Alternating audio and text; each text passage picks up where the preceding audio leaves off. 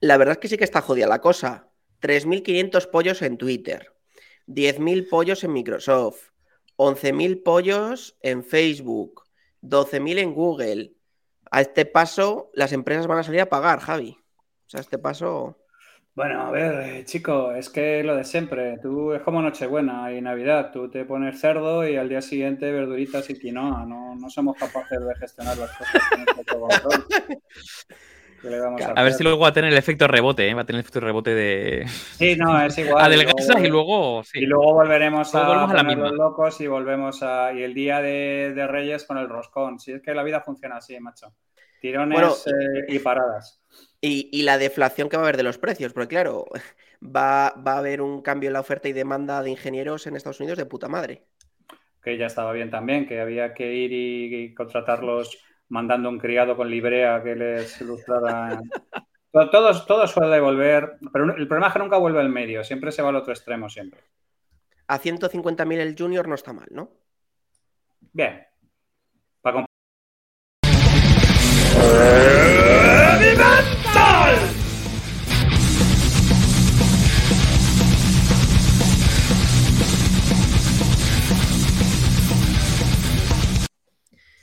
¡Ey, ey, ey, ey! ¿Qué tal? ¿Cómo estáis? Muy buenas y muy bienvenidos a un nuevo Light Mental. ¿Qué tal? ¿Cómo estáis? Javi, David, ¿cómo estáis? ¿Cómo va la cosa?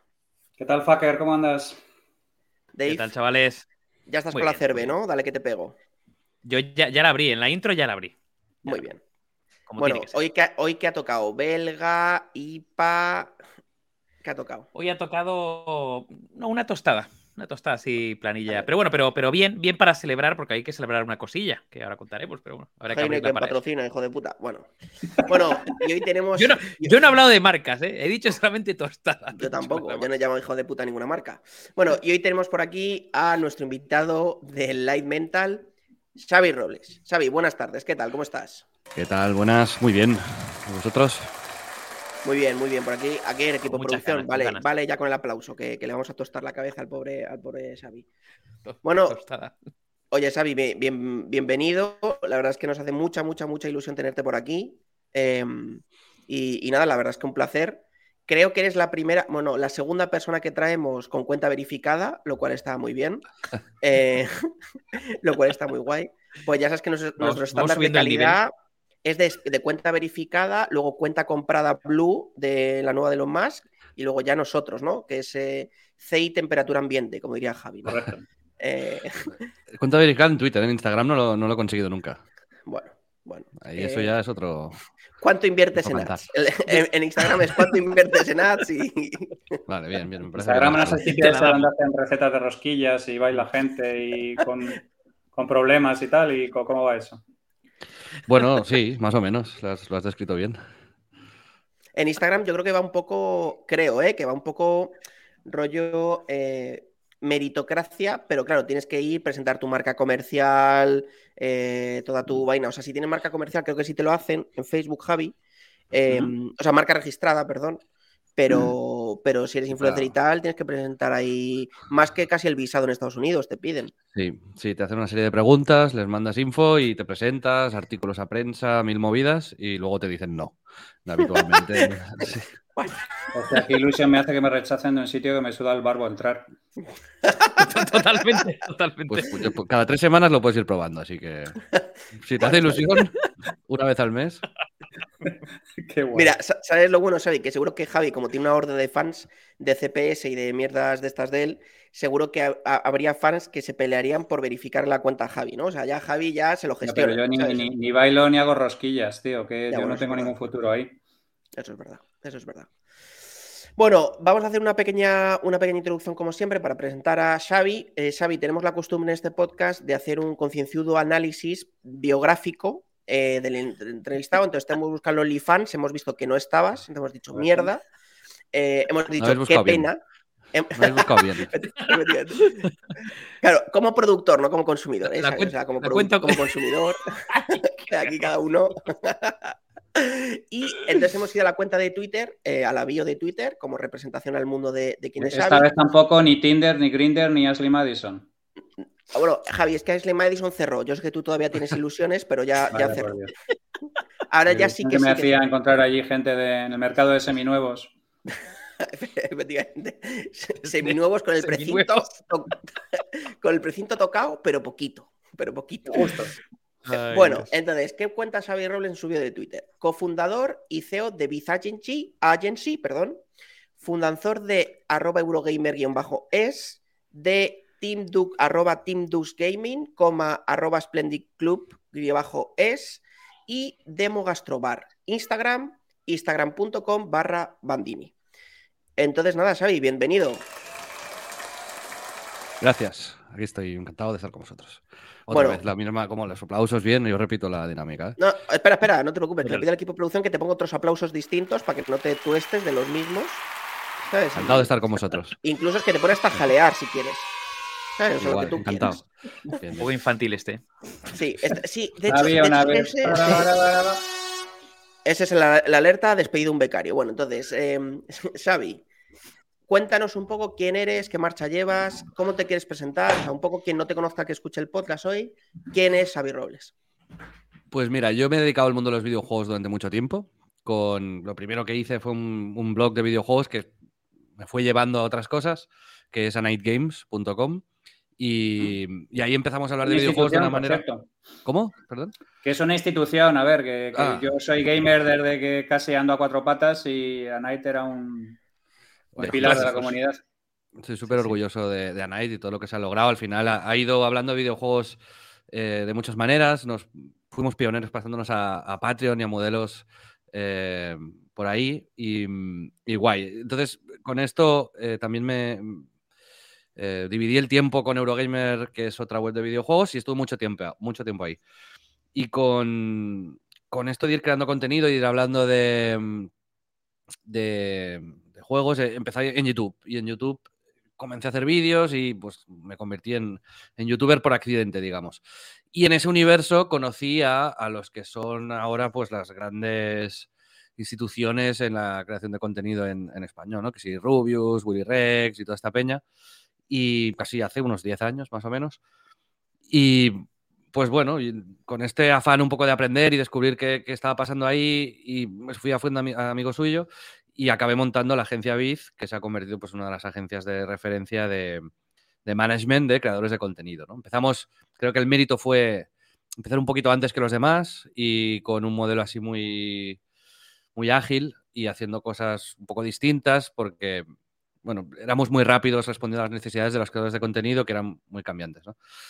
Y he estado mucho tiempo pues, dirigiendo esta empresa junto con mi socio Jordi Torras. Y en este proceso pues siguiendo un poco la vía de Twitter, también he montado un club de eSports que se llama Dux, que es un mix entre deporte real y deporte virtual. Tenemos eh, pues, equipo que juega al FIFA, ¿no? Ahí en, en, la consola, pero también tenemos un equipo de fútbol femenino, que es el Dux Logroño. Tenemos un equipo de la NBA virtual, tenemos un una escudería de Fórmula 1 virtual. Teníamos un equipo de fútbol masculino real, pero ya eso es episodio para otro día. Pero bueno, está guay porque aprovechamos misma marca, misma camiseta y estamos intentando responder a la pregunta que cómo se tiene que fundar un club de fútbol en 2020 aprovechando pues las cosas que ofrece 2020, ¿no? Es hay que estar anclado en una ciudad, hay que hacer una fanbase local o bueno, eh, y ahí, ahí andamos, ¿no? Y también pues tengo un gastrobar en Barcelona que se llama Demo, que si queréis pasar estáis más, más que invitados vosotros y vuestra audiencia, no, que paguen, pero porque así, pues, bueno, me han comentado que tenéis audiencia de calidad, o sea, morro fino, bien, yo ahí... Hay eh, gente, aquí hay gente de posibles, los pagafantas están en... Si es un sitio que además se puede ir a leer, seguro que van, ya te lo adelanto. Sí, sí, sí, se puede leer, se puede hacer de todo. Se puede hacer rosquillas, bailar, bueno, lo que quieras. Maravilloso. Y... Ah, ¿e-, ¿Es Rincon, Swinger o...? Es lo que quieras. Ojalá, ojalá con cortina, con cortina, ojalá. Y luego, bueno, tenemos un sótano. o sea, hay una puerta secreta y un sótano. y ahí están los Glory Holes. Ojo, O sea, dando ideas, dando ideas. Es grande que montamos un podcast ahí en tu, en tu gastrobar, pero en dos minutos, ¿eh? No hay, no hay cobertura. Ahí te arriesgas a. No, hace falta, no hace falta. Lo grabamos con público ahí. Lo grabamos y luego lo emitimos. Hacer. Bueno, lo estudiamos. Y bueno, recientemente he montado una, una cosa que se llama Splendid, que, donde pues, hago un podcast con, mi amigo Pedro Ample ahí. Y Splendid viene a ser un, sello, una, productora que, que también ofrece la posibilidad a, otros creadores pues de, generar comunidades y de monetizar un poco lo, que están haciendo. Porque al final, pues yo me he dedicado a la creación de contenido y a ver cómo eh, todo esto va evolucionando y mi conclusión es que va un poco hacia allá. Entonces, pues eh, estamos ahí dando los primeros pasos, pero muy, muy contentos. No, sé si más o menos ve... Ya está, ¿no? Ya perfecto, más o menos claro. Perfecto. De hecho, eh, aquí nos la deja votando Xavi, porque os hemos hecho un poco de spoiler las últimas semanas. Un poco de spoiler de confusión a partes iguales, ¿no? Porque dijimos en diciembre, os tenemos que contar que ahora vamos a tener manager y todo el mundo, no, pero ¿qué hacéis? No, obviamente no vamos a tener manager. Xavi es un tío que se, se la suda tres cachos ser nuestro manager porque tiene toda razón, porque él lo que es experto es en otras movidas. Entonces, básicamente, eh, lo que os queríamos contar hoy eh, eh, que bueno, estoy haciendo yo de abogado del diablo, sino luego Javi que cuente en David su visión, es que a partir de hoy eh, formamos parte del sello de podcasting o discográfico de podcasting o lo que diga Xavi, no sé cómo sea la forma correcta, de Splendid. Como veis aquí, nos vamos a, vamos a tener una, pues una alianza con Splendid en donde Heavy Mental va a pasar a ser uno de los podcasts producidos por Splendid que aquí, ojo, para los más haters, no os asustéis, porque no vais a notar nada. Es decir, el heavy mental lo vais a seguir escuchando en Spotify o en podcast en el gimnasio, igual que hasta ahora. Y los que os conectéis a ver el News Mental los sábados en Twitch lo vais a seguir viendo como hasta ahora. O los que sigáis esperando por el Speed Mental de David desde hace seis meses en YouTube, lo vais a seguir esperando como hasta ahora. Para ser Speed ya, ya, ya, vamos bien. Ya. Para ser... para ser speed está yendo muy lento. No, no, no, pero, pero llegará, llegará en breve, llegará en breve, llegará en breve. Entonces, bueno, aquí contaros que la novedad que traemos es que a partir de hoy mismo, ya en este momento, si entráis en splendid.club, ¿vale? Tanto en móvil como, como veis en desktop, vais a poder suscribiros a Splendid para tener acceso a la parte premium, a la comunidad premium de eh, Heavy Mental, ¿vale? Eh, ¿Qué cositas traemos y gracias al trabajo de Splendid? Bueno, como veis, que ya lo estáis viendo aquí en la parte de abajo en el logo y en el logo que estamos proyectando aquí en pantalla, nos han ayudado a hacer un cambio o un reajuste en nuestro logo que la verdad llevamos tiempo, bastante tiempo, queriendo darle un toque un poco provisional, eh, o sea, perdón, un toque un poquito más profesional y, demás. Entonces, eso es el primer trabajo que gracias a Splendid hemos llevado a cabo y la verdad es que es una alianza que en este sentido nos ayuda muchísimo, porque además, como decía... Como la mola mucho. el cuero, las tachuelillas. Mola mucho, mola mucho. Entonces aquí, em, bueno, pues agradecer también, como decía, como decía Xavi, a, Pedro, a Víctor, al equipo de Splendid, porque desde luego pues que han, hecho un buen trabajo y estamos muy contentos. Llevamos ya tres meses preparando esto aproximadamente. Eh, a John Francés, por supuesto, CEO de Splendid, que no me quiero olvidar de, él. Em, y, bueno, además aquí, como él decía, pues nosotros nos sentimos muy cómodos. Pedro Ample también es una persona que, trabajó con David y conmigo muchos años, el director creativo, eh, creo que es el cargo o el que sea, ¿no? Xavi de, Splendid. Sí, em, sí, es, eh, todo lo creativo es Pedro. Sí, y entonces nosotros nos sentimos también muy, muy cómodos con él porque es alguien que conocemos, que nos fiamos.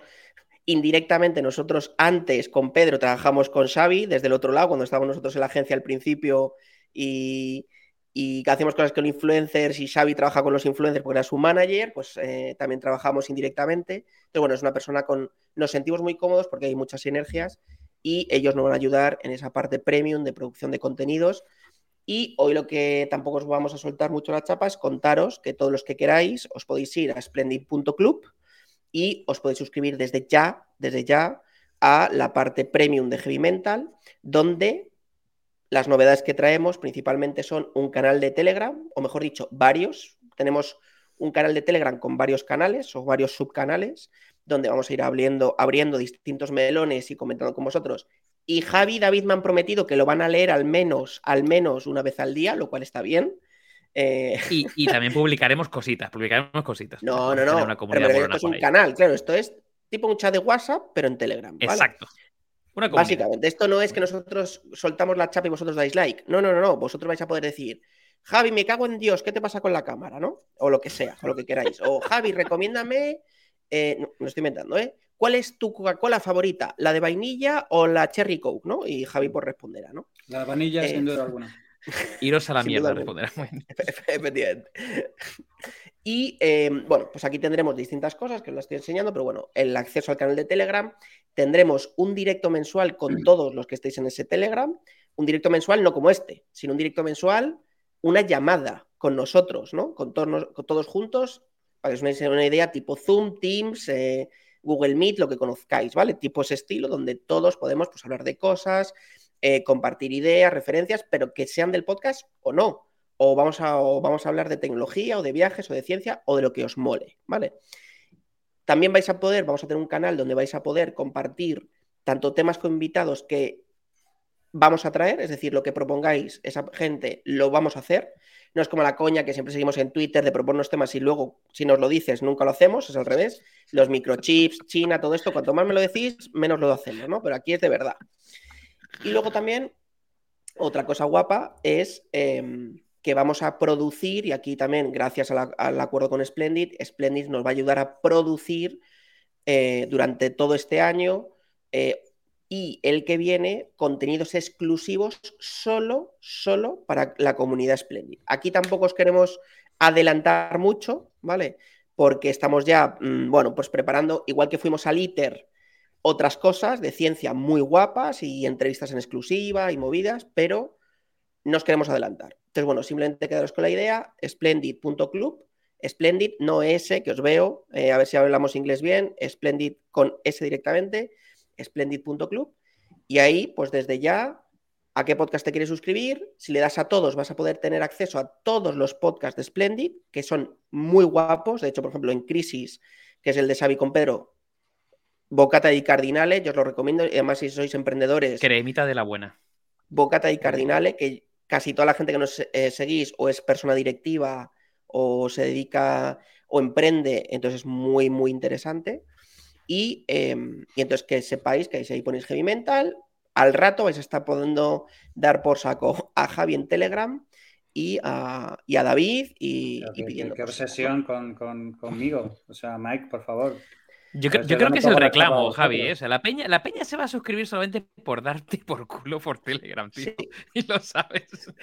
Me gusta, me gusta. Me, gusta nuestra propuesta de valor. Me gusta nuestra propuesta de valor. La veo imbatible, claro. bueno, como yo, yo suelto la chapa, Javi David, algo que queráis comentar de forma adicional, un poco de, de, de lo que estamos trabajando con Xavi. Pues nada, que estamos muy ilusionados ante la idea, que nos gusta mucho ser de los primeros en la cuadra de Splendid, porque nosotros siempre estamos en el pioneraje y en las cosas nuevas. Y que nada, que es, absolutamente sorprendente que tres subnormales como nosotros eh, estemos planteándonos este tipo de cosas. Es una cosa que a mí todavía me, me pellizco y me hago sangre y no entiendo nada. Pero bueno, la gente no tiene criterio, ¿qué le vamos a hacer? Todo se ha dicho, Javi. Yo creía que te ibas a ir con las del chicle a la SER. Entonces, por un momento dije, hostia, que le perdemos. No, pero no me quieren por opresor heteropatriarcal. es una cosa. Me, siento, me, siento, me siento cancelado. Es una cosa que no. no, eres woke. Yo tengo mi corazón. Aquí donde me veis, yo tengo mi corazoncito y estas cosas me duelen. Eh, David, ¿cómo lo ves? Nada, muy, muy, pues como dice Javi, muy ilusionado, muy ilusionado porque eh, por dos motivos. Por un lado, porque creo que es un pasito más en, darle más solidez a, Javi Mental y nos apetece, y dándole solidez y profesionalidad al, proyecto. Y yo creo que Xavi, Pedro, el equipo de Splendid nos van a ayudar un montón. Y luego porque, joder, en, el último año hemos hecho eh, muchas dinámicas involucrando a la comunidad y yo creo que el empezar a generar también eh, o sea, la comunidad grande, ¿no? Pues, eh, abierta por Twitter. Los... Yo creo que empezar a generar también una comunidad un poco más eh, cercana, que bueno, ya, ya, hemos hecho experimentos como el, el Heavy Mental Warriors, ¿no? Pero bueno, más, más cercana y tener un, un, canal un pelín más así de petit comité para charlar ciertas cositas, yo creo que puede ser súper enriquecedor para todos. Para hablar de, de libros de CPS, de libros de tecnocreatividad, de Miki, recomiéndame un canal de Twitch que sea hacer puzzles, o sea, cosas pues Cuéntame un canal de mierda. Donde, donde se pelen mandarinas, si haya SMR, o sea, este tipo que, por cierto, el otro día vi un vídeo de YouTube, es que si no lo, si no lo digo reviento, muy guapo, donde Virus, que es un influencer conocido, aunque vosotros dos seguro que no lo conocéis, completó un puzzle que el resultado del puzzle es un QR que te da un premio y el premio es entre un, un dólar y un millón de dólares Y entonces es muy guapo, porque la moraleja es qué premio te va a llegar. El puzzle es un QR, pero me pareció chulísimo como idea de puzzle, muy guapo. Muy guapo. Entonces, claro, la gente pica porque es, es premio, premio directo. Premio directo, me parece muy buena idea. Virus, y gana en formato puzzle. Representado por Biz durante un tiempo, por cierto. Bueno. Eh, eh, a mí, a mí me, cae bien, ¿eh? Es un influencer que me, cae bien, ¿eh? Es decir. O sea, de, desde mi subjetividad, ¿eh? De visión, de visor. ¿A qué jugador de balonmano profesional, sí, y luego se ha pegado en el combate este del Ibai también, que... Sí. Un, par de veces. Sí, sí. Pues, y sobre Spendit, eh, yo, lo que creo, bueno, primero que me hace, a todo el equipo nos hace un mogollón de ilusión que, que vengáis a, con esto nosotros. Y, yo como lo, vivo como lo viví con Anite en su día, ¿no? Que al final esto es, es un proceso que, hay que disfrutar y que viviremos juntos y que lo que hoy empieza, eh, posiblemente dentro de un año sea de otra manera y de tres de otra, ¿no? Pero la voluntad al final es el eh, hacer una comunidad. Y esta comunidad con Pedro lo estamos viviendo a, pequeñita escala porque estamos, somos una empresa pequeñita, no, no, eh, vamos haciendo las cosas con cariño y poco a poco, ¿no? Pero es brutal. Yo, antes de, grabar este, este, episodio, he estado comiendo con, con gente de la comunidad, que hemos quedado en mi restaurante, han venido varios, uno ha venido de Madrid, otro no sé qué, y en el chat que tenemos en Telegram eh, es la leche, porque, claro, al haber afinidad, mucha afinidad, pues eh, las recomendaciones, las conversaciones, los comentarios, pues van, van bueno, pues son muy agradables y se, están haciendo amistades, proyectos, ya unos se han apuntado para hacer una carrera en Madrid, pues vosotros que tenéis una comunidad todavía más, más grande, eh, yo creo que pueden salir cosas muy, muy divertidas. Pero sobre todo esto, ¿no? Ir construyendo Los para hacer deporte, Xavi, no estoy seguro que se junten, pero para leer libros o para hacer un doctorado sobre las ranas, las ranas de Tailandia, no lo descartes. Tú no tienes ni puta idea de los deportistas de élite que tenemos nosotros, Mike. Lo que pasa es que no sé si son especialidades olímpicas, pero ya te digo yo que deportistas de élite tenemos. levantar Maratón de lectura. Maratón de lectura. Bueno, Fermín, oye, Fermín Álvarez eh, dice que siempre lo escucha desde el gimnasio. Además, no sabemos cuándo va, ¿eh? pero, Mucha gente nos escucha ahí levantando hierros. Bueno, Arnau entre ellos, nuestro, nuestro líder de Heavy Mental Warriors, dice que nos ponen CrossFit en clase de CrossFit ahí Por eso, por eso. O sea, la próxima esta de las peleas del ring, mandamos una representación de Heavy Mental y se planta en la final sin problema. Yo, Después de haber matado a cuatro. Yo me pegaría con Ibai, porque más o menos pesamos lo mismo, tenemos un poco el mismo rollo. Si yo me dejo un poco la barba más larga, yo soy moreno, pero y el pelirrojo, pero tenemos un poco el mismo tipo, ¿eh?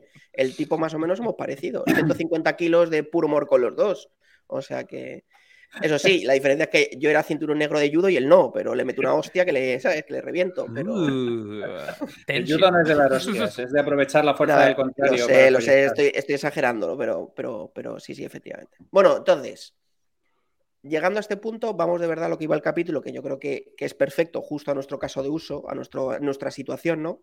Que es para hablar de la meritocracia, ¿no? Que es justo este proceso que estamos viendo nosotros, ¿no? Como una gente eh, amateur, como es nosotros, un proyecto, ¿sabes? Esto no sé si te lo hemos contado, nacido en pandemia, porque nosotros somos tres colegas de hace mucho tiempo, pero nuestro proyecto nació en pandemia, de cara a, oye, estamos encerrados en casa, pero somos colegas, queremos ir hablando y de paso lo empezamos a grabar. Em, bueno, pues empieza a, profesionalizarse, ¿no? Entonces, Javi, te lanzo primera bola curva. ¿Cuál es tu, mm. tu, tu opinión un poco de este, en este contexto actual, ¿no? De, Em, liberalización de la economía, eh, globalización, digitalización, de todo este movimiento meritocrático. ¿Por dónde ves tú que van un poco los tiros? Hombre, a mí, a mí me gustaría mucho eh, que, que, Xavi compartiera un poco con nosotros, porque claro, él ha visto un montón de gente que ahora mismo son gente que pertenece al Star System cuando eran piltrafas como nosotros. Y claro, eh, la meritocracia tiene muchos ángulos. Podemos hablar de la meritocracia en muchos ángulos, son mucho, muy interesantes. Eh, desde que la meritocracia son los padres, a que la meritocracia es algo real, a, la, influencia de la suerte y este tipo de cosas. A mí me gustaría saber, Xavi, si tú notabas en la gente que, te venía eh, quién lo iba a petar y quién no. O sea, quién tenía ese algo que era diferente o quién no. O es simplemente un producto del azar, es un producto del timing es un producto de que dan con algo distinto. ¿Tú, tú cuál crees que es la, relación eh, ¿cuál es, tú, tú, tenías algún tipo de intuición sobre qué tipo de gente podría funcionar y, podría escalar? O, es algo que es completamente random y que a vosotros os sorprendía cuando alguien tenía éxito y pensabais que alguien lo iba a peter y sea como los mocos? Pues hay muchas respuestas a esta pregunta realmente, pero mm, contesto con, con una pequeña experiencia que tuvimos, que es que sí que llegamos a la conclusión de que no se podían eh, crear influencers. O sea, nosotros hemos intentado con influencers nuestros, eh, representados por nosotros, ¿no? Hacer como eh, una segunda generación, o sea, los apadrinábamos, les dábamos fama, les dábamos tal, pillábamos gente que tenía pues potencial y no acababa de la cosa tirar. Y claro, pues esto era el chollo definitivo, ¿no? El poder pues... el poder crear tu propia boy band. No, no, no, es que me encanta porque ha explicado, ha explicado cómo funciona Salvame. O sea, literalmente. Pues, cómo funciona Telecinco, que es crear, gracias a todos los realities, sus propios famosos para seguir chupando del macarrón y autoalimentarse. Pues nosotros decíamos, oye, ¿se puede crear un, influencer de, que hable de videojuegos o que haga, pues, no, pues, qué sé, sobre cocina, sobre lo que sea? Y, la conclusión fue que no, pero a lo mejor nos llega a salir bien y hoy te estoy diciendo que sí, pero no, lo intentamos varias veces y no. Entonces sí que hay gente que, que intuyes y sabes y ves. en nuestro sector que tenía una sensibilidad muy especial para hacer dos cosas. Una, para comunicar, obviamente, porque tienes que pues, desenvolverte bien. Y la otra es para detectar tendencias. O sea, hay gente que es capaz de mm, anticipar qué es lo que está funcionando en TikTok, en Estados Unidos, en YouTube, y traérselo a su mundo y hacer un producto bueno. Entonces, cuando esto lo haces de manera consistente, durante un tiempo y te funciona más o menos bien, eh, lo haces primero a muy pequeña escala, pero nosotros ya detectábamos, oye, aquí hay un patrón que se está repitiendo y que está empezando a pillar tracción y, efectivamente las posibilidades de que acabasen triunfando eran, eran altas en ese sentido. Nos o sea, ¿tú crees que el, no sé llamarlo influencer, la persona relevante española ha sido históricamente del sector digital, entendemos, ¿eh? del sector online. Ha sido históricamente más trend watcher que trendsetter, o sea, ha sido más una persona que ha sido capaz de detectar más que de marcar su propia tendencia. En mi opinión, sí, sí, sí, eh, totalmente. No, mm, sí, ha habido excepciones y, ahí están, pero, pero en general creo que efectivamente sí, más eh, trend watcher que trendsetter. ¿Quién crees tú que es la persona más original dentro de ese panorama ahora mismo de los españoles? Pues creo que hay varios. Por ejemplo, Ibai. Creo que sí que es alguien que ha sabido encontrar su, propia voz y hacer sus propios productos. A mí me gusta mucho también Nilo Ojeda. Nilo Ojeda lo tiene en la punta de la lengua. Se sabe adaptar a todos los medios, todos los canales, todos los formatos. Da igual lo que haga. De hecho, es que le he visto hoy. Hoy estaba con récord de viewers en Twitch eh, porque lleva haciéndolo los últimos dos meses todos los días. Estaba hoy con 14.000, que tú dices, pero qué cojones, un tío, pues eso, que ya empieza en Twitch, que sabía hacer de verdad en serio, seis meses. Sí, sí, sí. Este lo representamos nosotros a, a, Neil, de hecho, desde hace ya bastante tiempo. Y es, eh, bueno, pues tiene esta, eh, tiene un plus. O sea, él, ya, ya, lo ves cuando los con él, cuando tal. Y, y, a mí me gusta mucho además lo que hace. Pues yo creo que estos dos son los que tienen una voz quizás más, más original o más propia aquí, ¿no? Pero luego hay otros que son muy buenos, como Rubius o como Willy, pero, pero, o, Vegeta o quien sea, pero al final es, un contenido más comparable. Mm. ¿Y tú crees que en un mundo en el que todo el mundo tiene acceso al contenido original y, acceso al PewDiePie de turno o al, que, al que sea, eh, se sigue manteniendo, digamos, una cierta ventaja competitiva? Porque la comunidad de habla hispana me imagino que, será bastante significativa, ¿no? La mayor parte de la gente que tienes en la parte de comunidad de habla hispana. Y me imagino que buena parte de esa gente puede acudir a contenidos originales. ¿Cuál es, cuál es, digamos, de alguna manera la gente que mejor también, igual que te digo, cuáles son los que tienen la voz más propia y más original, quiénes son los que mejor entienden qué es lo que está pasando ahí fuera, los está procesando y es capaz de reconvertirlo en algo adaptado para la comunidad hispana? Pues yo creo que Rubius y Willy Rex han sido siempre los referentes ahí. Willy tiene una una capacidad de surfear las tendencias que me parece brutal. Desde siempre ha, ha sido pionero, pero no en originalidad, que también me parece una forma de ser disruptivo muy interesante. Porque, por ejemplo, él tenía un canal solamente de Call of Duty. y la tendencia era, yo, yo hablo de un juego y solamente hago eso, ¿no? Pues Willy fue el primero que dijo, voy a empezar a poner más juegos en mi canal.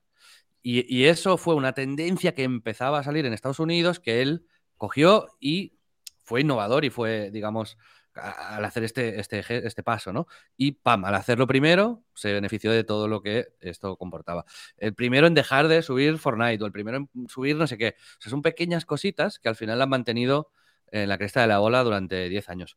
Y Rubius yo creo que también, ¿no? Que empezó muy en la línea esta, primero con una voz muy propia, luego ya un contenido parecido al que hacía PewDiePie, por ejemplo, y, pero ha sabido también mantener su relevancia de una manera muy, muy constante, podríamos decir, ¿no? O sea que según tu criterio, digamos que el Star System del streaming español sí refleja, digamos, de alguna manera lo que estamos hablando en términos de meritocracia. O sea, que de alguna manera es imposible eh, que alguien que no tenga una cierta combinación de talento natural y suerte llegue a, los, a los, niveles más altos de, la jerarquía, ¿no? Me imagino. Sí, no me gusta hablar en absolutos. Y, la meritocracia es algo que yo suelo coger siempre con pinzas también, ¿no? Porque, porque hay, que meter muchos ingredientes en el mix, pero, pero sí, y además creo también que ahora la tendencia es, y de ahí también que exista Splendid, que cada vez hay menos superestrellas, cada vez hay menos influencers super relevantes y estamos en un paradigma nuevo, que es el que trae TikTok, que es muy curioso, que es que ya no necesitas suscriptores para hacerte masivamente grande. Entonces, el, otro día estaba leyendo eh, estas chicas de Madrid que tienen un, medio de información diaria en TikTok, que son el segundo medio más grande de Europa. Eh, y son lo, hacen, eh, digamos, aquí y de una manera muy, muy casera, pero estamos viendo que funciona brutalmente bien. Pero estaba en plan Sky News, ellas, la BBC, ¿sabes? Era, era brutal ver la movida esta. Entonces yo, yo creo que el, el, cambio este de paradigma también nos va a, atraer un nuevo tipo de influencer o un nuevo tipo de estrella, porque es que antes era grindear como un loco hasta tener medio millón de suscriptores y luego ya tenías un crecimiento exponencial constante, ¿no? Ahora con TikTok, no, tú en el segundo vídeo puedes tener 20 views, 10 views y luego 26 millones. Y, ya está. Y, de ahí a, surfearlo de otra manera. Lo que pasa es que en el caso de TikTok, eh, yo no seré yo quien hable mal de los putos chinos, ¿vale? Que quede claro, pero... Lo hago yo, no te preocupes. Esta semana... Eso es una puta black box que nadie sabe cómo funciona. No, no, no. no. han descubierto hace poco funcionalidades ocultas para subir cosas de manera artificial. La empresa dueña de TikTok... ya me encargo yo, no te preocupes, los abogados los tengo yo. La empresa dueña de TikTok es ByteDance, bueno, que es como una, una, empresa de esta China conglomerada de 400 empresas de 300 sectores, que te hacen desde un barco hasta una pastilla hasta TikTok. Eh, han reconocido esta semana que tienen un botón para hacer viral cualquier contenido que quieran. El botón mágico del algoritmo, literalmente un botón de esto, hazlo viral. Entonces, claro, a, mí me hace gracia porque puede ser que lo tengan todas las plataformas, yo no lo descarto. Es decir, que YouTube lo tuviera, posiblemente. Que Google lo tuviera para mm, en búsqueda otro algoritmo, posiblemente que Twitter lo tuviera, bueno, se ha visto que algunas cositas tenía, ¿no? Por ahí. Eh, algunas, ¿no? en el algoritmo y también borrado de cuentas y tal, alguna cosita tenía. Pero yo creo que el problema de TikTok es que literalmente está haciendo famosas a, personas eh, con unos ingresos además de la hostia, patrocinadores y tal, simplemente por lo que decide la propia plataforma. Entonces, esto es lo de siempre, un poco, ¿no? ¿Quién cuida el quién vigila al vigilante, ¿no? ¿Quién decide quién sí, quién no? Entonces, bueno, ahí está un poco la, eh, ¿quién, cuida de la ética de una plataforma? ¿no? Que al final es la ética de las personas, porque la plataforma eh, es una tecnología. Yo esto lo he dicho mil veces. Twitter no es malo. Lo malo son las personas que hacen Twitter. Twitter como herramienta es Twitter. Es una. Estoy de acuerdo y, es cierto, pero creo que son dos conversaciones también paralelas, ¿no? El, eh, creo que efectivamente hay que. O sea, la ética de la plataforma es relevante y tiene que estar la conversación ahí, pero también es, verdad el, nuevo paradigma esto que, que plantea TikTok, que si no fuese TikTok y fuese mm, Facebook, pues eh, quizás se haría de otra manera, pero ya no necesita suscriptores. Eh, ¿Puede haber artificios para potenciar cuentas y tal? Sí, pero en realidad esa es la idea principal, ¿no? De tú crea un buen contenido y vamos a ver si se viraliza y si se viraliza te ponemos queroseno para que, para que huele. Em, y esto, esto cambia las cosas, la verdad, porque ya no, la plataforma ya no te anima a construir un negocio poco a poco, ir mejorando con el tiempo, ¿no? Aquí es viralidad ya. Y, hay cosas que pasan en segundo plano y cosas que, toman relevancia, ¿no? La calidad, la rapidez, el clickbait, el, yo qué sé, las introducciones, cambia el, de esto. Y el hecho de que no se monetice TikTok también eh, cambia un poco el paradigma en realidad.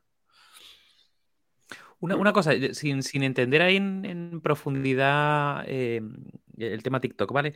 Pero em, cuando, o sea, realmente, y, volveremos a, la meritocracia, ¿no?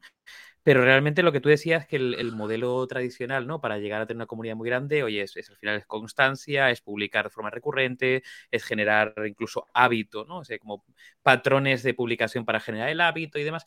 TikTok cambia ese paradigma, eh, pero claro, ¿hasta qué punto ese paradigma lo que te da es como tu fama de cinco minutos, pero realmente no se consolida en, una comunidad, ¿no? Es decir, si se viralizan tres, cuatro vídeos, ¿no? O uno y por extensión tienes como una especie como de rebufo, ¿no? De, pero realmente eh, al final no sigues publicando o si sigues publicando no al final tienes como tu spotlight de 30 segundos, ¿no? Los cinco minutos de fama. el Web Wonder de la música. O sea, es que es lo mismo. Mm. Sí, es cierto que, mm, digamos, hay, ha habido eh, ecosistemas como pues, YouTube o Twitch que sí que la parte de comunidad es más central. No tanto de comunidad, sino de fanbase, podríamos decir. Porque son cosas diferentes. Pero el, es, cierto, TikTok al final es este gesto. Y este gesto, hay poco espacio entre deslizamiento y deslizamiento para entrar en un perfil, ver qué más ha hecho, hablar con la gente de ahí, leer los comentarios de los vídeos. Y efectivamente, entonces, eh, lo que está pasando es que sí que hay gente que hace contenido que se viraliza, entonces replican el formato y, y con suerte consiguen viralizar los otros. Y ahí ya tienen una marca, ya tienen un formato que funciona, que se asocia a ellos, y ya dan el salto a otros sitios que tal, ¿no? Em, pero es cierto que creo que TikTok, este modelo, por, por la plataforma que decía Miki, por, por, muchas otras cosas, puede llegar a tener las patas muy cortas. Entonces, yo no sé hasta cuánto durará, yo no sé si saldrán alternativas. Mm, me da la sensación de que hay un poco de artificio ahí en medio, ¿no? Hasta la cosa un poco loca. Entonces, mi, mi teoría es que en, eh, en, el futuro, o sea, la Creators Economy es lo que, es lo que va a primar y es, se, está atomizando cada vez más. hay cada, vez menos superestrellas, ¿no? Entonces vamos a tender a, en vez de tener 10 referentes de comunicación mm. y cada año uno nuevo, vamos a tender a tener 100 o 1000 o 10.000, ¿no? Gente que habla más de nicho, pero que tiene una comunidad más fuerte alrededor. Y, y para mí este es... Long tail y con gente más específica y con gente posiblemente Mm, que no cambie tanto, o sea, quiero decir que, que se creen lazos más fuertes en comunidades posiblemente de nicho, que tengan a lo mejor otros modelos económicos subyacentes que sean diferentes de los de las grandes superestrellas, pero que puedan ser viables y que, digamos, de alguna manera también le sigan robando tiempo a los grandes eh, monstruos broadcast con, que, por su propia naturaleza de buscar audiencia y buscar publicidad son más generalistas y tienen más miedo de especializarse. Sí, totalmente. al final es lo mismo que pasaba con, las webs o, con las superestrellas, ¿no? Es decir, si eres masivo es porque haces un contenido apto para las masas y tienes que tener una estructura alrededor que te permita ir a buscar anunciantes. Esto es, muy complicado, es muy complejo y es muy difícil, ¿no? Em, y con las webs, por ejemplo, yo lo viví en primera persona y vosotros seguro que también. Eh, al final era SEO, visitas, volumen y, la única alternativa para sobrevivir, por ejemplo, con Anite fue ir a Patreon, ¿no? Entonces esto ya se está, lo que era una anécdota, ahora creo que se está consolidando y de ahí también Splendid, ¿no? Y de, esa reflexión nace en realidad. Es que en vez de que haya un Jesús Vázquez que te haga un super programa que mire todo el mundo a las seis, el, ahora hay 100 y está el carpintero que hace contenido para la gente que le mola la banistería y qué tal. Está luego esa, el pizzero que hace streamings de cómo está en el restaurante y hablando con la peña y no sé cuántos. Está el profesor de matemáticas que, tiene su comunidad de peña que le mola esto y qué tal. Y ahí tú como consumidor encuentras cosas que te que conectan mucho más contigo, ¿no? Y, no son negocios que tengan la capacidad de masificarse, pero sí de ser eh, negocios sostenibles, que crezcan orgánicamente, que te den un income guay como, como creador y que, bueno, pues, conectes con tus pasiones. y, con De hecho, nosotros mismos, hay que decirlo también un poco aquí, por romper lanza a favor de este comentario, es, un segundo Javi, es que es cierto, nosotros por ejemplo hemos visto que Twitch y YouTube son rentables casi desde el minuto cero y de hecho nosotros que lanzamos Twitch más tarde, Twitch es infinitamente más rentable. Eh, y nosotros somos a la escala de cualquiera de estos, Javi, enanos, ¿no? De cualquiera de, oye, de los grandes. Perdona, Javi, dale. No, no, disculpa, disculpa, es que me venía súper al, hilo, porque claro, esto, digamos que coincide con una teoría que tengo yo del colapso de la audiencia y del colapso, digamos, de alguna manera, de los contenidos publicitarios dirigidos a miles de millones de personas, porque es la única manera de hacer cosas.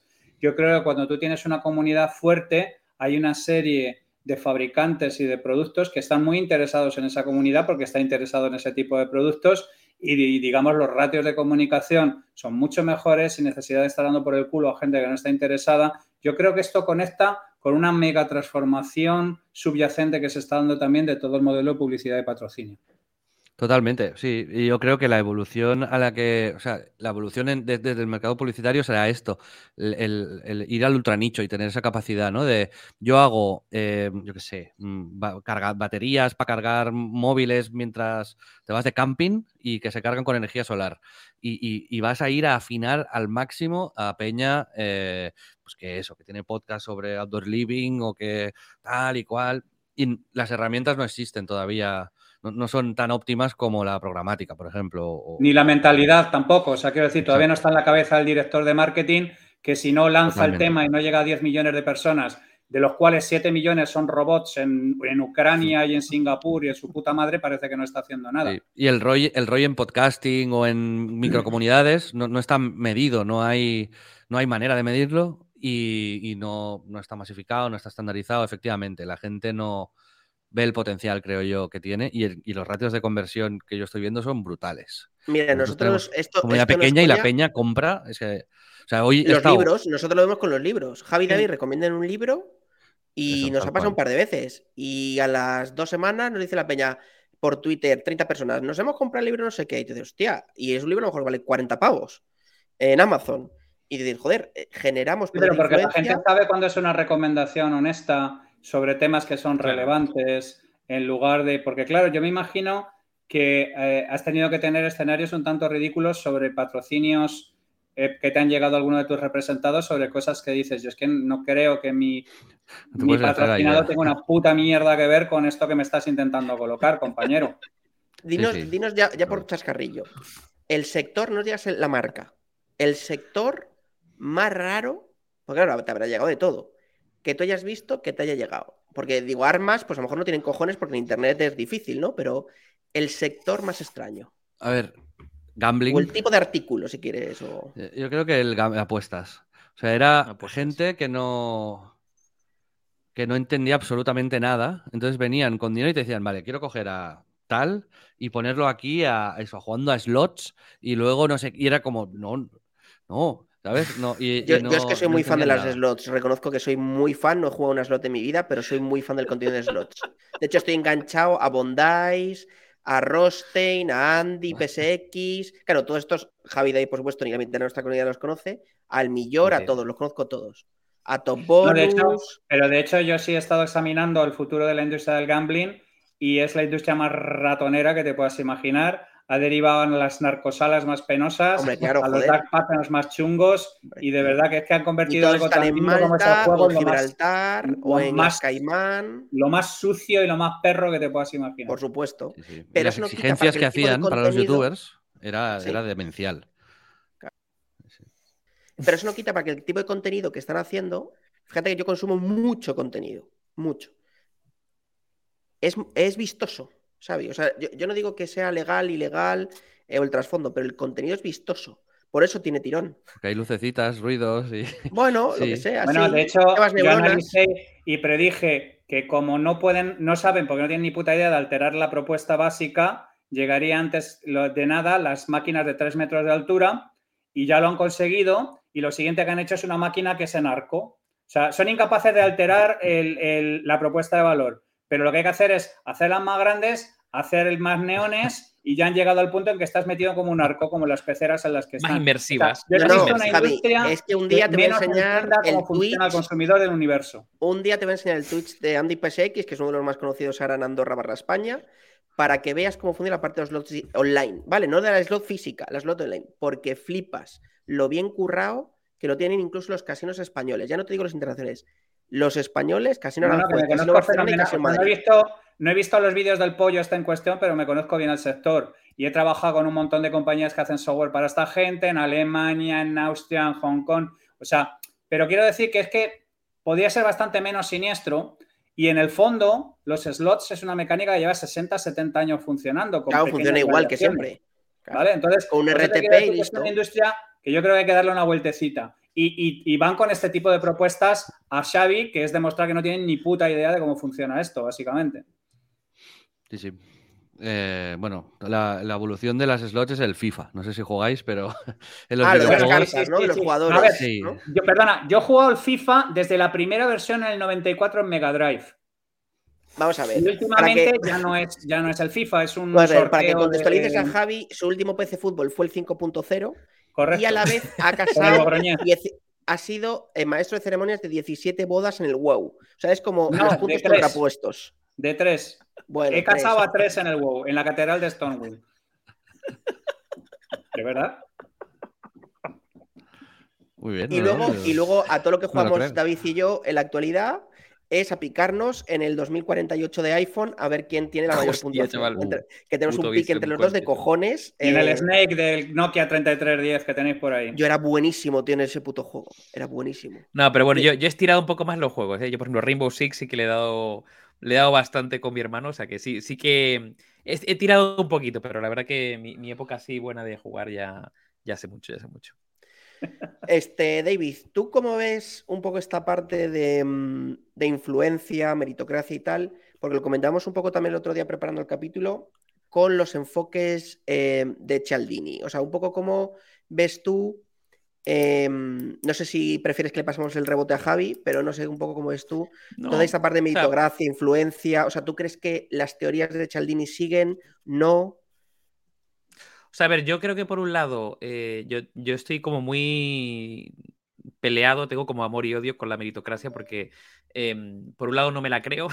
o sea, es que, claro, meritocracia, viene, de, los padres. Claro, viene de meritum, ¿no? O sea, viene de, como la debida recompensa, ¿no? Como que de alguna forma hay una deuda contigo, ¿no? Y, tienen que darte esa recompensa porque tú te lo, te lo has ganado y te lo mereces, ¿no? Y yo creo que eso no, existe, ¿no? existen otros factores. Claro, por ejemplo, en el mundo, por, ejemplo, del emprendimiento, que es un mundo que me pilla así como muy de cerca y que he explorado mucho, al final eh, la meritocracia en el emprendimiento no existe no existe por ningún lado. Existe eh, básicamente tu, em, digamos, tu capital cultural, que básicamente es donde naces, a qué recursos tienes, eh, porque empieza desde un punto de vista, desde un punto diferente al resto, ¿no? Em, el tema de la suerte, siempre hay un factor suerte, además cualquier emprendedor de éxito que lo tenga es, hay, ha habido suerte, casualmente mm, esa suerte te tiene que pillar currando, o te tiene que pillar, digamos, en posición de, pero hay un factor suerte, ¿no? Eh, muchos coinciden que hay otro factor que es la persistencia, el, tema de persistir en un, en un, en un punto, ¿no? Fallas varias veces o te caes varias veces y el hecho de, de seguir y poder aguantar, también el poder aguantar conecta con los recursos, bueno, hay, con muchas conexiones por ahí, ¿no? Pero no creo que sí, no creo que, o sea, yo creo que la gente que está en el Star System, eh, no creo que sea la mejor eh, en, X cosas, sino que tiene otras características que la ha llevado a estar ahí. Probablemente ha sido muy buena detectando, como decía antes Xavi, alguna tendencia que le impulsó. O, simplemente el hecho de estar eh, persistentemente publicando contenidos. O el. Entonces, eso, eso por un lado. Y conectándolo con el tema de la persuasión y, la influencia, que es un tema que también he, explorado mucho, ¿no? No solamente Cialdini, sino eh, Dan Ariely, o, por ejemplo, ya si nos vamos a Chris Voss, bueno, Chris Voss sería más, más negociación, pero eh, también. Eh, ese no juega al básquet. Sí, con los eh, Toronto Raptors. A ver, Mike. Se retiró, se retiró hace poco. se retiró. Se retiró. no, Chris Voss era, un, un, un era el, uno de los jefes. Un negociador del, FBI. del, FBI. Y escribió un libro muy bueno que se llama Never Split the Difference. bueno, un, libro muy, muy, muy interesante. Bueno, el caso es. Le recomendamos, ¿no? Never Split the Difference. Never split the difference. Eh, ahora, empieza a haber un, eje muy grande de que yo creo que coge un montón de teorías de persuasión e influencia que muchos youtubers, influencers y demás lo utilizan de manera intuitiva, porque hay mucha gente que tiene mucha intuición de cómo poder eh, utilizar diferentes códigos para, persuadir ¿no? y de alguna forma enganchar mejor a la audiencia, pero poco a poco esto todo se ha consolidado en, un gran eh, disciplina, una gran disciplina, que es el behavioral, economics o el behavioral design, el diseño basado en comportamientos. Y esto es súper interesante, muy, muy interesante porque básicamente eh, apelan a eh, nuestros propios sesgos cognitivos, cómo nos engaña el cerebro, qué cosas nos atraen, ¿no? Hay muchas cosas tipo, por ejemplo, el efecto halo, que a mí me parece maravilloso en el mundo de los influencers, que es eh, dotar de una serie de características y cualidades a personas que no las tienen, pero por el hecho de ser famosas se las atribuimos, ¿no? Porque, por ejemplo, la gente famosa pensamos que por, ese motivo pues es más buena gente. Y que, tiene un pollón, que tiene un pollón, que tiene un pollón. o no, o tiene... O que está buenísimo, o buenísimo. Lo que sea el efecto halo, el efecto halo existe. Entonces, yo, yo eh, conectando una cosa con la otra, yo por un lado creo que la meritocracia como tal, como tal, como eh, esa, esa, deuda casi como del destino por haberte currado y que no creo que exista. Existen yo creo otras, otras, otras piezas y creo que cada vez más eh, está la importancia mm, y además hay una ciencia por detrás, pero yo creo que hay pues muchos youtubers, muchos influencers, muchos tiktokers que lo hacen de manera muy intuitiva o prueba y error y van afinando, que esto la parte del behavioral design, la parte de diseñar en base a cómo tomamos decisiones o qué cosas nos influyen. Javi. Vale, un par de matizaciones ahí. Yo es que he hablado muchísimo de meritocracia y es que el problema de la meritocracia es que se toma en posición maximalista siempre, ¿vale? O, es meritocracia todo o no hay meritocracia en el no lo es. Normalmente el tema es una cosa más o menos intermedia, efectivamente, con la suerte siendo el 50% de todo. De hecho, eh, estuvimos hablando del tema en, en en su momento. Yo creé en su momento un modelo de cómo afecta la suerte al asunto y cuáles son los diferentes componentes de la suerte. El tema del capital que menciona eh, David Está también el capital social, porque hay gente que es capaz de hacer grandes redes y conocer un montón de gente. Y eh, todo lo que es la parte de behavioral son los economistas arramplando con todo lo que hicieron Bersky y Kahneman en los 70. O sea, que básicamente a Kahneman le dan el Nobel... y, psicólogos. Eso es, exactamente, los 2000 y pico, pero en realidad son cosas que han estado creando ellos a lo largo del 70. O sea, hay un montón de cosas que influyen a la hora de, generar este tipo de, cosas y, la meritocracia yo siempre he dicho que es un poco como la utopía, ¿no? Que no existe, pero te da un camino hacia el cual ir y el 50% de las cosas son suerte, pero el otro 50% suele tener que ver con que haces las cosas correctas, la persistencia, el trabajo, el talento. Sí, lo que pasa es que yo creo que hay, hay un punto que, lo hemos comentado yo creo en algún capítulo, yo creo en el de los más lo comentamos, ¿no? Que es la desigualdad del punto de partida, ¿no? Sí, eso también. Al final, existe. Efectivamente. y yo creo que también es cierto por ejemplo, vamos a contar un caso para que la gente un poco también contextualice en el ecosistema actual, ¿no? Cuando eh, varios de los influencers grandes ya tenían mucha influencia en, España, hablo, ¿no? De los españoles grandes, Willy Rex, eh, Auronplay, Stacks, eh, Vegeta, etcétera, ¿no? Rubius, ya tenían una comunidad brutal en YouTube y se paracharon a Twitch, obviamente tuvieron que currárselo, obviamente pero había una desigualdad desde el punto de partida respecto a gente tipo Ibai, porque no tenía un. Tenía fandom, ¿vale? No, no, no quiero mentir, porque venía de la WP y empezó a hacer streamings, otras movidas, pero había una desigualdad de punto de partida clara porque no tenía un fandom de, un invento, 8 millones, lo que tuviera Rubios en ese momento, 6, 5 de subs en, en Twitter o en YouTube o donde fuera, ¿no? Entonces yo creo que eso también llevado a alguien que empieza de cero, más amateur, no digo Ibai, a alguien, nosotros, hay una desigualdad de punto de partida claro entre nosotros y un podcast que nace en palmitas por la SER, por decirlo así, o por Podimo, o por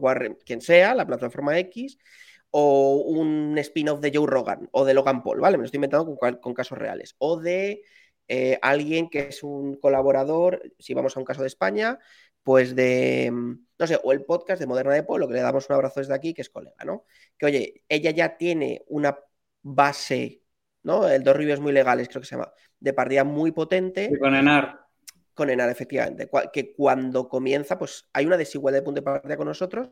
Y yo creo, Javi, que ahí, desde mi punto de vista, es donde sí se demuestra la meritocracia. Porque en ese ecosistema, como decía Xavi, que yo estoy de acuerdo, donde cada vez se microfragmenta más las comunidades, que haya alguien nuevo que destaque un poquito, no te digo mucho, te digo un poquito, demuestra que un poquito de mérito tiene. Por supuesto, tiene un factor suerte. De hecho, aquí se mezcla con una teoría que yo tengo desde hace muchos años, porque hace muchos años Internet era micronichos, eran microcomunidades, que todos nos acordamos, los blogs, los foros, y los IRCs de gente del ajedrez, de gente de la rana quaker, de gente, o sea, micronichos, ¿no?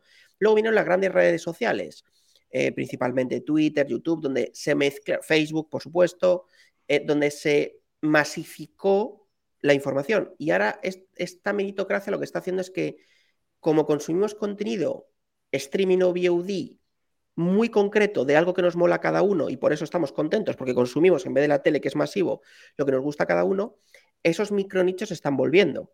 También porque hay gente que se le ocurra y genera contenido de calidad de cada uno de esos micronichos, ¿no?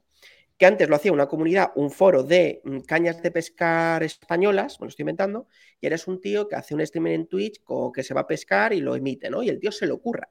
Se le ocurra y busca un modo en 5G para emitir en 5G desde el río no sé qué, y lo emite y lo cura y lo sube a YouTube y mantiene una comunidad. Entonces, yo, sí creo que desde el punto de vista de donde destacar es difícil, yo sí creo que, por supuesto, con un puntito de suerte hay una parte de mérito. De hecho, antes de ayer veía una estadística muy buena, que no sé si conocéis, que el 25% de todos los canales que hay en Twitch, cada vez que hacen un directo, al menos durante el último durante el mes de noviembre, era la encuesta, tenían cero viewers, el 25%. El siguiente 25% tenía uno o dos, y la gran mayoría incluían al propio streamer viendo que efectivamente estaban activo. Y luego del otro 50, el otro cuartil era hasta 10. Es decir, nosotros con la mierda que somos, ya estaríamos en el último cuartil, en el cuartil más potente, porque nosotros enganchamos y a lo mejor tenemos 25, 30, 40 según el día, ¿no? Y yo creo que ese destacar por nosotros o por cualquier otro tiene un componente importante, o eso creo, Xavi, no sé cómo lo ves tú, si quieres te dejamos la palabra, de currártelo un poquito. O eso es lo que creo yo, sea en la temática, sea en el formato, sea en lo que sea, ¿no? De, esa parte de mérito de saltar un poquito y diferenciarte y a lo mejor también pues pedir un favor, oye colega, hazme un raid, ¿no? Y mándame gente, también puede ser. Xavi. Sí, mira, un apunte de un artículo que a mí me marcó mucho en su día y que va muy enlazado con lo que decías en The Verge, que es una web que a mí me gusta mucho, hay un artículo que si lo queréis buscar se llama The Twitch Streamers Who Spend Years Broadcasting to No One. Eh, que, y el subtítulo es Looking for Connections en 2018. Y te enlaza, bueno, y habla de lo que tú has dicho, y hay, webs que, que, yo he usado y que uso a veces, que te dicen canales con cero viewers. Entonces es muy curioso entrar a verlos porque es gente que está ahí con cero viewers haciendo una narración de su partida, de no sé qué. Y son situaciones un poco, bueno, emocionalmente poderosas, podríamos decir, ¿no? Entonces, bueno, ahí está. Eh, como apunte también a lo que habéis dicho, efectivamente, yo a mí no me gusta, lo que, no, lo que menos me gusta es la glorificación de la meritocracia. ¿vale? Entonces sí que efectivamente hay, hay hasta factores eh, sociales y económicos, ¿no? Hay gente que no puede dedicarle seis horas al día a hacer streaming en Twitch porque tiene que pagar las, no sé, un médico para su abuela, que no sé cuántos, y, entonces ahí entra un componente social y, importante, porque es así, ¿no? Yo, yo mismo emprendiendo, si no hubiese tenido una familia que me hubiese apoyado durante un tiempo y que me generaba la, la, red de seguridad mental para decir, bueno, si sale mal, pues eh, vuelvo a la universidad, ¿sabes? Gente que no puede hacer eso. Y eso hay que tenerlo en cuenta, ¿no? En realidad. Pero ya me he despistado la pregunta que me habías hecho, Miki. Pero no, sobre, hablar sobre las dinámicas. Este tipo sí, sobre, estas dinámicas, sí, sí, sí. ibas, ibas, en la línea, ¿eh? ibas en la línea un poco la pregunta. Que, que, si tú creías de verdad que esas dinámicas de mérito eran reales o, o un poco en contraposición con lo que decían Javi y David, que, que son falsas realidades. Pues eh, un poco de todo. ¿eh? Estoy muy estoy bastante en la línea de, Javi y de David en realidad. Sí, sí que creo que hay algo de, efectivamente, tener cierto talento, tener persistencia. Persistencia creo que es una de las características más relevantes para, para triunfar aquí, porque al final es, repites algo hasta el infinito y eventualmente va a pasar algo bueno, ¿no? Em, pues sí, sí, efectivamente. Bueno, un mix de todo. los, partidos políticos, muchos de ellos repiten algo hasta el infinito y cri, cri, cri, cri. Ya sabes como, ah, no, sí, pero era un chascarrillo. ¿eh? No, pero fíjate, en la línea que dice Xavi, eh, has dicho una cosa que yo creo que ha salido ya, ¿no? Pero bueno, mm, que es el tema del talento. Yo fíjate, tengo, un debate muy grande eh, últimamente con un, con un buen colega, que además lo sacamos en un light mental, que es Víctor, ¿no? Que nos vino a hablar de cine. Mm. Y mm, hablando sobre el tema del talento, y es una cosa muy curiosa. Tú ahora mismo te vas a YouTube, o te vas a TikTok, o te vas a Instagram, ¿vale? Y pones, por ejemplo, piano o, o guitarra, te puedes encontrar, o sea, el nivel de virtuosismo o sea, de personas virtuosas tocando el piano, yo qué sé, con tres años, la, eh, no sé, mm, un nocturno de Chopin es acojonante. Y tienen súper pocas views y no lo conoce ni Cristo, ¿no? Y de repente tienes un fulano que no, toca especialmente bien a lo mejor el piano, pero el tío, por el motivo que se ha encontrado un ángulo, ¿vale? De enganche, eh, con la gente, que puede ser, yo qué sé, por una versión o una cosa, o toca el piano, yo que sé, haciendo el pino puente, no sé, alguna movida así. Y, hay un debate muy interesante eh, que tengo yo con Víctor relacionado con, claro, el talento vinculado con gente que, joder, em, el talento en el sentido de, llevarlo también a, joder, porque cuando tú ves una persona que toca espectacularmente el piano, pues oye, pues hay gente que tiene un medio talento natural, pero ha habido horas por detrás por un tubo para poder tocarlo de esa manera, ¿no? Y, yo digo, joder, eh, puede ser que estemos en un punto donde el virtuosismo y el talento no contribuya en nada, pues como que se vuelve una commodity a la hora de generar una audiencia y lo que tienes que hacer literalmente es, da igual el talento, es literalmente encontrar un ángulo de enganche. Es decir, puede ser una persona yo, que yo creo que parte de nuestro mediocre. yo creo que parte de nuestro éxito es ese, David, ¿eh? O sea, ahora sí no dejamos así. pero, pero yo creo que el ángulo. Heavy mental, parte de nuestro éxito no es que seamos especialmente comunicativos o especialmente innovadores, especialmente tal, es hablar de cosas sesudas desde, o científicas lo que sea, con un toque un poco más disruptivo para que la gente no se duerma. Sí, puede, sí puede, puede ser el tema de lo genuino, puede ser un poco lo, lo impostado, no, no, lo sé, no lo sé. Pero bueno, el, tema del virtuosismo es algo que a mí me, me eh, le he dado muchas vueltas por el tema de decir, ostras, es que ya o sea, yo, yo de hecho, yo, yo, yo, me veo viendo vídeos, tío, y yo paso, cuando veo un tío que toca ya estoy la guitarra, como, ah, muy bien. O sea, allá van siete años de guitarra de puta madre a la mierda, ¿sabes? Y me paro en los vídeos de mierda. Pero el, el, objetivo del virtuosismo quizás no sea la masificación. Es decir, a lo mejor esta persona, siendo así de virtuosa, ya es feliz. Y con lo cual estamos dando una capa extra. Eh, ¿Qué tal? Pero entiendo lo que dices que es de cara al mercado, ¿no? De cara a la audiencia y de cara a conseguir Exacto. Tráfico eh, público. Sí. Em, es un puzzle a medias, ¿no? Quizás, es decir, para, para, conseguir este éxito, yo creo que sí que hoy en día hace falta e, este virtuosismo y creo que yo, mi, opinión personal es que suma el virtuosismo en cualquier, en cualquier de esto, pero hacen falta más ingredientes, porque si no, pues ya cierro chiringuito, me voy a vivir a la montaña y, no, no, quiero compartir más eh, vida en sociedad. Tengo que confiar en que esto eh, sucede, ¿no?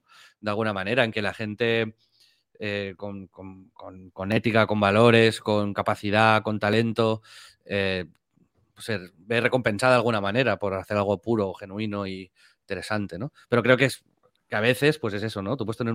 Mi padre, el consejo siempre me dijo es, el mérito al final no es eh, pensar las cosas, tener la idea, es ejecutarla, ¿no? Es embotellar la Coca-Cola. Es, tú puedes beber Coca-Cola si te la inventas todas las noches y genial, pero el mérito real es coger y embotellarlo y, sacarlo a, la venta, ¿no?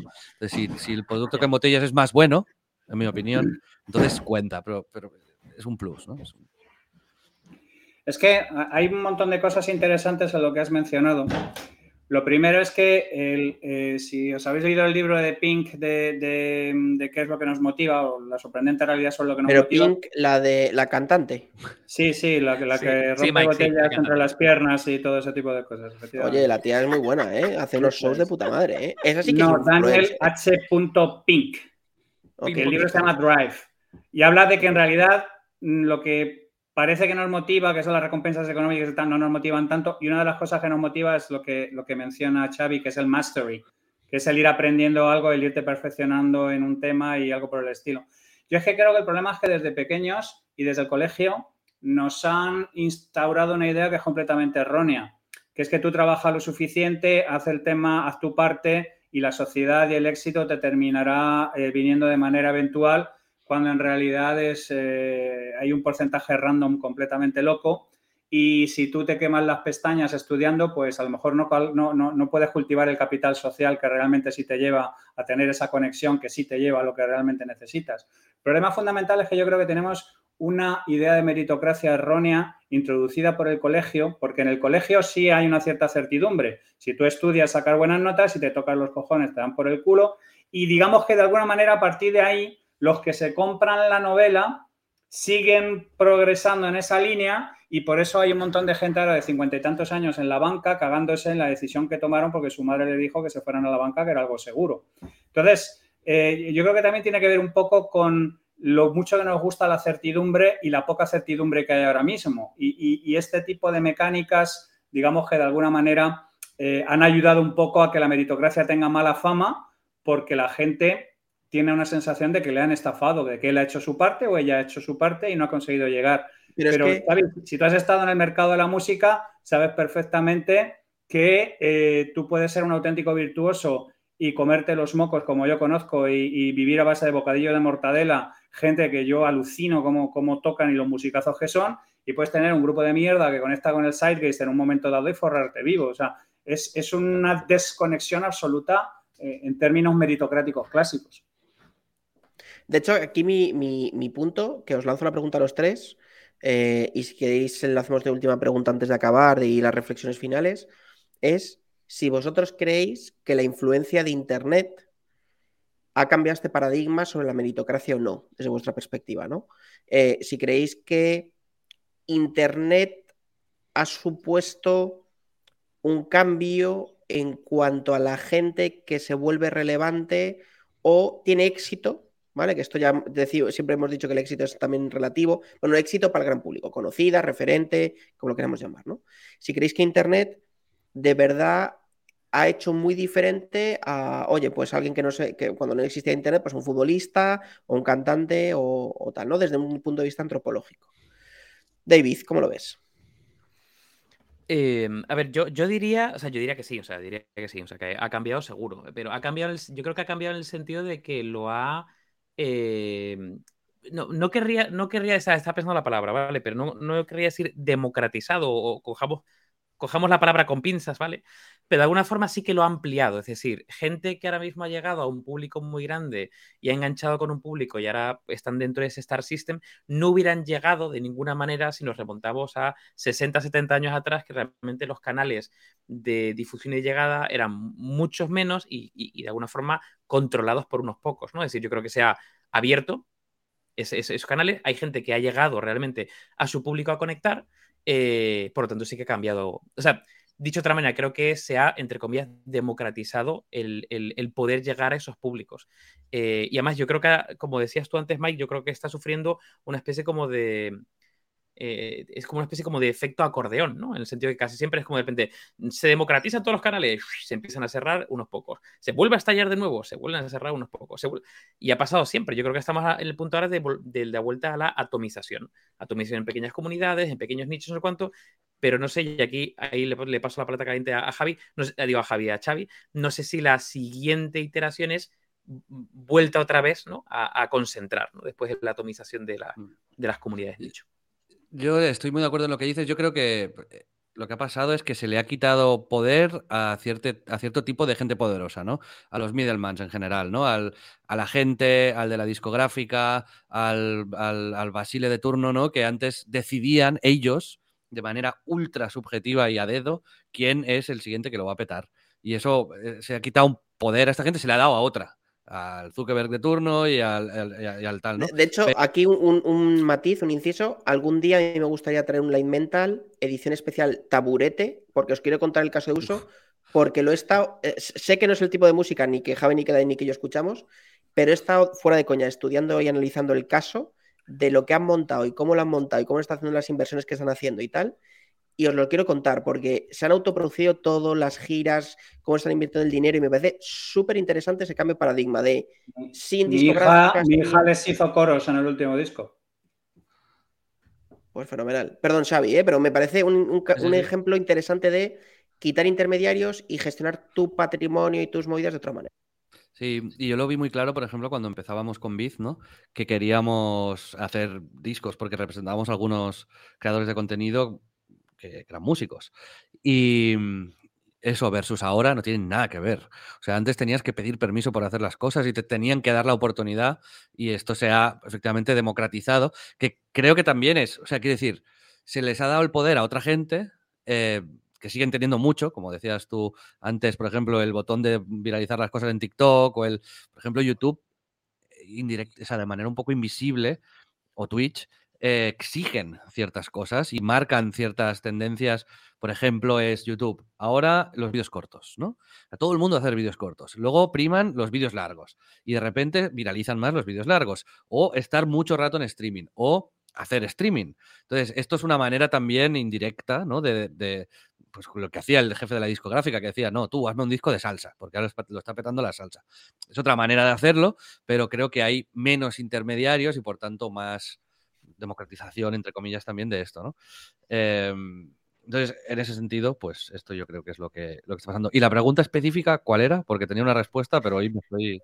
La, si tú crees que, Internet ha hecho un cambio de paradigma... No, no la, que ha hecho David, digo, que me ha lanzado una pelota Ah, coño, es verdad, te lancé una pelota, tío. ¿Ves? Eh, ah, no, no, sí, sí, no, no, sí, la, pelota era la siguiente. Yo tengo la teoría de que, eh, digamos, ah, el acordeón, ya está. acordeón que... Sí, sí eh, en parte sí, porque lo que creo que pasa, lo que, lo que creo que sucede es que cuando cambia el paradigma, eh, hay, hay colonos, hay exploradores, ¿no? Que salen hacia los lados y, y mm, lo, empujan los límites y luego la gente luego descubre cómo hacer dinero de, lo que estos colonos han descubierto.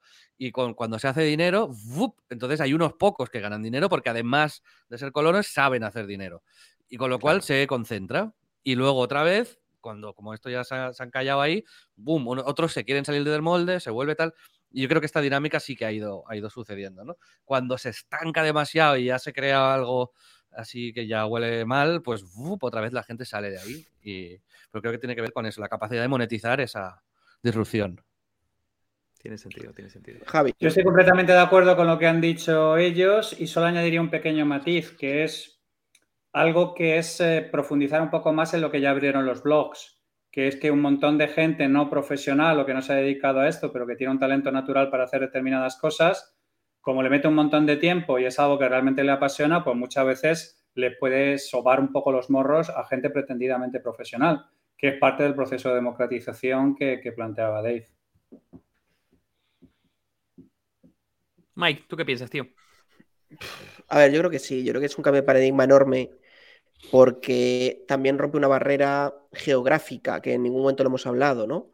Pero rompe una barrera geográfica y multicultural y casi económica grande, ¿no? Eh, antes hacerse famoso no sé, un chaval de 16 años de Turquía que tiene poco dinero era difícil y a lo mejor lo consigue ahora porque hace, yo qué sé, gameplays de Call of Duty y es el puto amo y se saca una pasta en YouTube, ¿no? Es un ejemplo, pero eh, yo, creo que sí que hay un cambio de paradigma cultural y con la universalización de Internet que permite que sea mucho más sencillo y la meritocracia hace que también se suba ese cambio de paradigma, ¿no? La internacionalización de los contenidos.